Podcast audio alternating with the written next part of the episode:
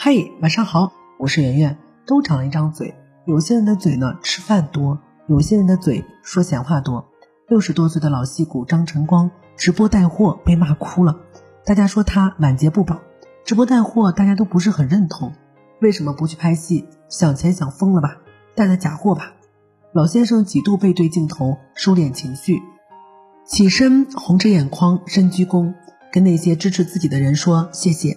他解释说，看到“晚节不保”四个字特别伤心，自己一路走过来，兢兢业业三十几年，手上的每个角色都努力扮演好，现在到直播间里面也做得很努力。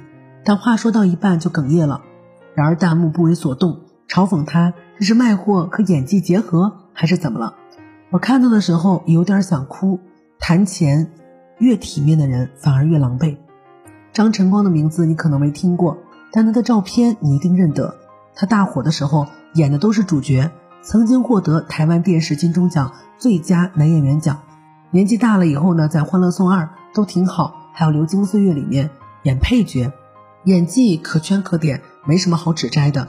他是倪萍的偶像，年轻的时候倪萍追着他看电视剧，好不容易拿到一张他在台湾的剧照，都舍不得叠，平时放在箱子里。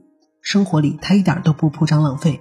节俭到了极致，一个背包背十五年，妻子第一次送他的衣服留了整整三十七年，录综艺穿的衣服鞋子租的，在外头没吃完的东西全部打包回来放冰箱，有些都过期了，新东西不买，旧东西存着，对自己特别糊弄。但是这样一个有点抠搜的人，在武汉疫情期间捐了一千六百万，我觉得他心中有大义。现在他工作少了，戏路窄了，尝试了直播。很多人就敲着键盘，用话压他的自尊心，把他的路给堵着。为什么看不得好人赚一点钱呢？我就不明白了。难道人们心中的道德模范都要过得凄惨拮据才可以吗？又不是卖假货，有必要对一个老人家指指点点吗？戴建业老师曾经在讲座过程当中被质疑说到处上节目讲课、演讲捞钱，对方呢是先夸后贬，站在道德制高点上质问他。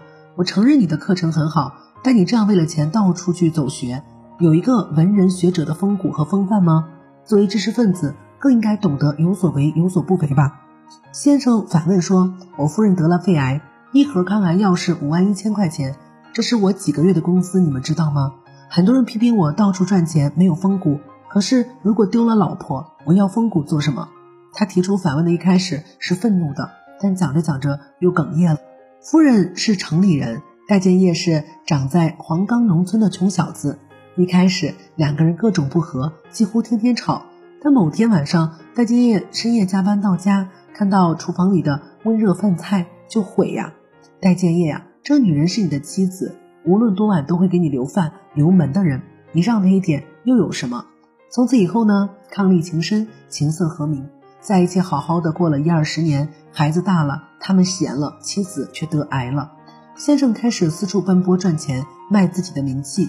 又是一天晚上，先生回家，发现妻子因为一颗掉在地上找不到了的药，嚎啕大哭。他懂得妻子在心疼什么，他为妻子说：“没事儿，不就是一颗药吗？”然后他转身拨通电视台的电话，同意去了台里的节目。他出来讲座讲的不好吗？内容不受用吗？收费很高吗？如果是的话，直接找消费者协会，找官方退票。为什么为难一个有难的人？教授必须贫穷，这是我们的偏见。赚钱真的不丢人，我们不允许明星出来卖货赚钱，不允许教授出来卖课赚钱，不允许高学历出来销售赚钱。如果面子和钱只能选一个，我选钱。这不叫唯利是图，这叫成熟。你又不是拿底线去换的，又不是拿道德去换的，你是拿自己的。聪明、智慧和辛勤汗水去换的，你怕什么？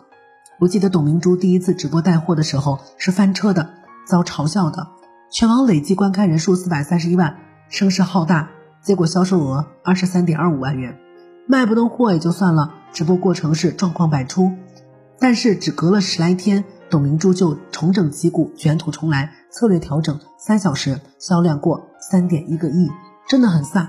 他说。任别人说我自埋头做事，我觉得所有放不下面子的体面人都应该听一听李嘉诚这段话。当你放下面子赚钱的时候，说明你已经懂事了；当你用钱赚回面子的时候，说明你已经成功了。而最糟糕的是什么呢？是嘲笑那些赚钱的人，而自己呢赚不到钱。晚安。更多文章可以关注我们的公号“逆流而上”，刘就是刘媛媛的刘。